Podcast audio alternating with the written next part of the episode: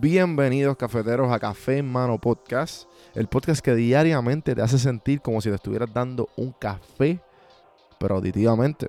El café que te brinda inspiración, motivación y evolución. Aquí hay varias maneras de consumir este podcast. Incluye los medios pocillos que son monólogos en la cual comparto mi pensar de diferentes temas. A lo mejor eres una persona más de conversaciones. Están las random sesiones, que son conversaciones de temas totalmente random. Y por último, están las entrevistas, hablando de los momentos más profundos del desarrollo de diferentes tipos de personas. Ahora, coge tu café en mano, disfruta, relájate y vamos a empezar lo que hay para hoy. El podcast es traído a ustedes por Puerto Rico sin filtro. Puerto Rico sin filtro te ayuda a ti con tu negocio, con tu marca personal y especialmente con tu podcast. Yo soy parte del equipo de PR Sin Filtro y si entras a cafemanopodcast.com y ves el botoncito de reservar consulta, vas a ver todos los servicios que ofrecemos. Ya hemos ayudado a gente con los intros, eh, haciendo su podcast, creando sus páginas, bueno, con un montón de cosas. Así que acuérdate, me escribes a mí en Don Juan del Campo en todas las redes o entra a cafemanopodcast.com para más información. Por si no sabía, Café Mano es parte de la red de podcast de PR Sin Filtro. Si entras a prsinfiltro.com slash podcast, ahí están todos los podcasts que poco a poco la familia sigue creciendo. Ahora mismo está el Pocket con Ana Resto, repara tu crédito y mejora tus finanzas. Y si te pasas preguntando por qué el cielo es azul, por qué caen rayos o hasta qué velocidad viaja la luz explicando todo eso en Arroz con Pollo, Curiosidad Científica, Agustín Valenzuela te explica. Entra a prsinfiltro.com slash podcast para que veas la familia de podcast de PR Sin Filtro y escríbenos para ver cómo tu podcast puede ser parte de la red.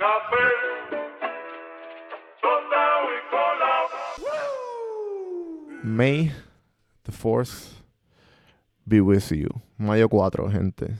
Y obviamente le quiero dedicar este día a la franquicia y a las películas que me han dado una niñez, que me han dado eh, muchas enseñanzas y, y definitivamente eh, un estilo de vida que mucha gente desea tener en una galaxia bien, bien lejos de esta.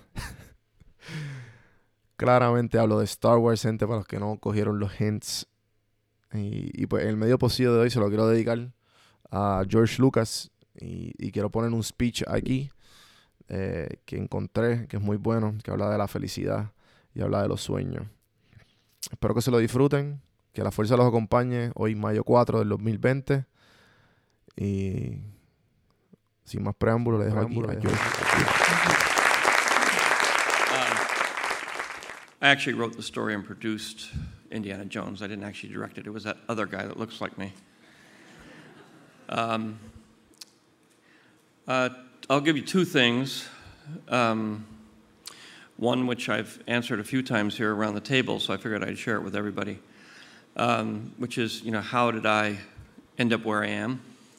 Uh, and um, when I was in high school, I was a consummate underachiever. Uh, I hated school. Uh, I loved to build things. Uh, I loved woodworking. I loved uh, working on cars and engines. Worked in a foreign car service, and all I wanted to do was race cars. Um, right before graduation, I was in a terrible automobile accident and uh, was almost killed. And as a result of that, sort of sat in a hospital for a long time thinking about my place in the world uh, and decided that I would give education another try.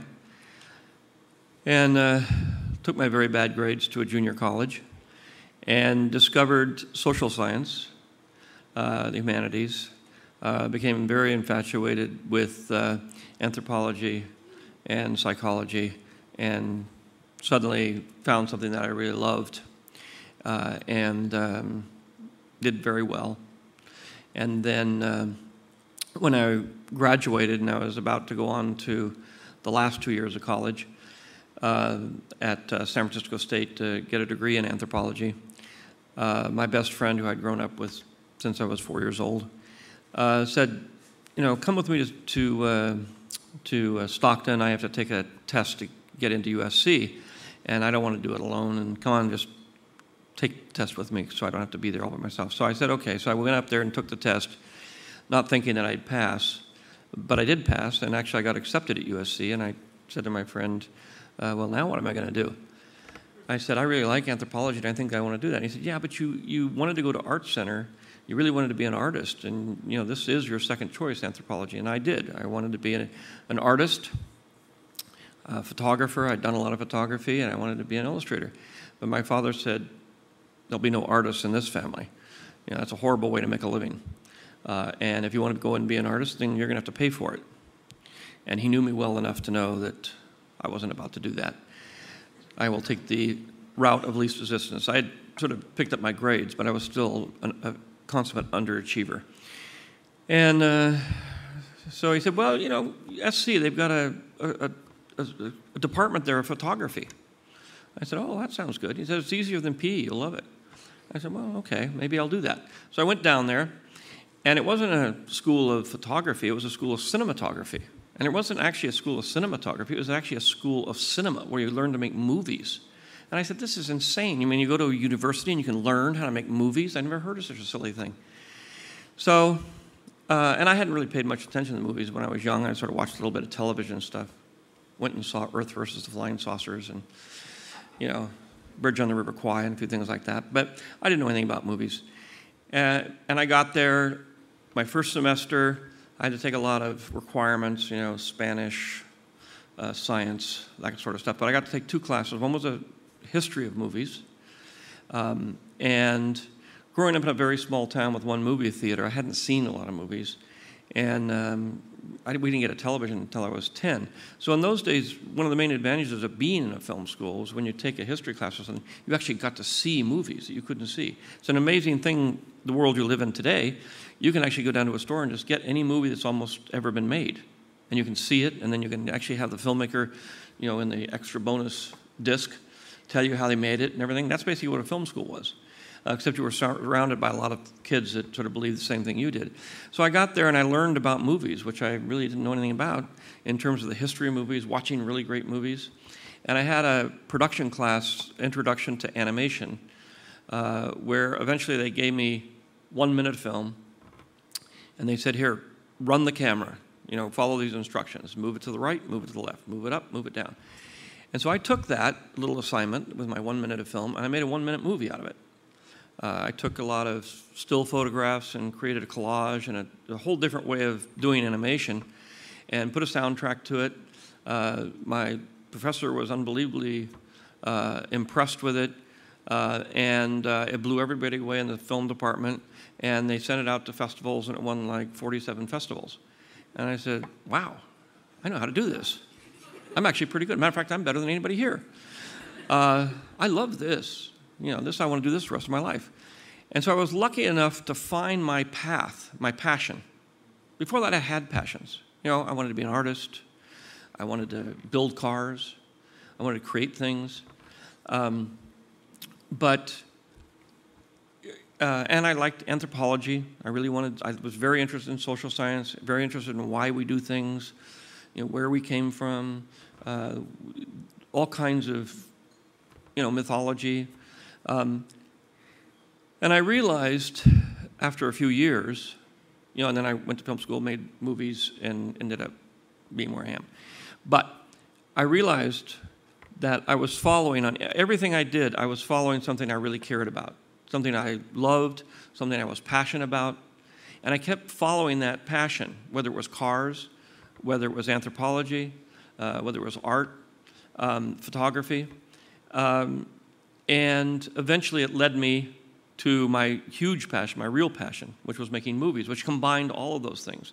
And I realized that had I gone on to get my degree in anthropology, I would have probably made anthropological movies in New Guinea or someplace, and eventually been on National Geographic and you know the History Channel, and uh, been then making features, and I'd have done Star Wars just the same. If I'd have gone to Art Center and become an illustrator, I would have probably started doing animation and doing animated films and making animated things, and then ultimately I would have gone on and been right where I was. So no matter which route I took, because I cared about all of them, they all led to the same place had I done what my father had wished me to do, which is to go into the office equipment business with him, which I knew I wasn't going to do. I knew I hated that. My life would have been unpleasant. And um, so I think it's very important not to do what your um, peers think you should do, not do what your parents think you should do, or your teachers, but to do what you inside, or even your culture thinks, but do what's inside you. You know, when I went to film school, everybody said, "Well, you're nuts. What are you going to film school for?" You know, you're only there's no you, nobody from a film school had ever gotten a job in the film business. Just had never happened. So you were just doomed to be a ticket taker at Disneyland. So they was like, why would you do that? You know, why don't you take a major that you can actually get a job at? Why do them? But once I fell in love with it, there was no going back, even though I had absolutely no chance of making it in the film business. And I did the same thing when I um, graduated. I moved back to San Francisco. And they said, Well, you can't make movies in San Francisco. You're crazy. I said, But I don't want to be in Hollywood. I don't want to do that. I don't like those kind of movies. I want to do different kind of movies. And um, they said, Well, you'll fail. But it'll just never happen. And we managed to make it work in San Francisco. So that's the long story of how I got here. Uh, another short story of one thing I discovered along the way is that several speakers up here have talked about happiness, and I've discovered along the way that happiness you, have, you live in two worlds here. Happiness is pleasure, and happiness is joy. You know, it can be either one. You add them up and it sort of falls under the uber category of happiness. Pleasure is short lived, uh, it lasts an hour, lasts a minute, lasts a month, um, and it uh, peaks and then goes down. It peaks very high. But the next time you want to get that same peak, you have to do it twice as much. You know, it's like drugs. You know, just you have to keep doing it because it insulates itself, no matter what it is. Whether you're shopping, uh, whether you're, uh, you know, engaged in any other kind of pleasure, uh, that all has the same quality about it. On the other hand, is joy, and joy is a thing that doesn't go as high as pleasure in terms of your emotional reaction, but it stays with you. Joy uh, is something you can recall, pleasure you can't. Uh, so the secret is that even though it's not as intense as the pleasure, the joy will last you a lot longer. Um, and people who get the pleasure, they keep saying, well, if I can just get richer and get more cars, you know, I will never, you'll never relive the moment you got your first car. That's it. That's the highest peak. Yes, you can get three Ferraris and a new uh, uh, Gulfstream jet, and maybe you'll get close. But you have to keep going. And eventually you run out. I mean, you just can't do it. It doesn't work. So if you're trying to sustain that level of peak pleasure, you're doomed. It's a very American idea, but it just can't happen. You just let it go. Peak, great. Pleasure is fun. It's great. But you can't keep it going forever. Just accept the fact that it's here and it's gone. And maybe again it'll come back and you get to do it again. Joy lasts forever. Pleasure is purely self centered. It's all about your pleasure. It's about you. It's about it's a selfish, self centered emotion that's created by a self centered motive of greed. Joy is compassion.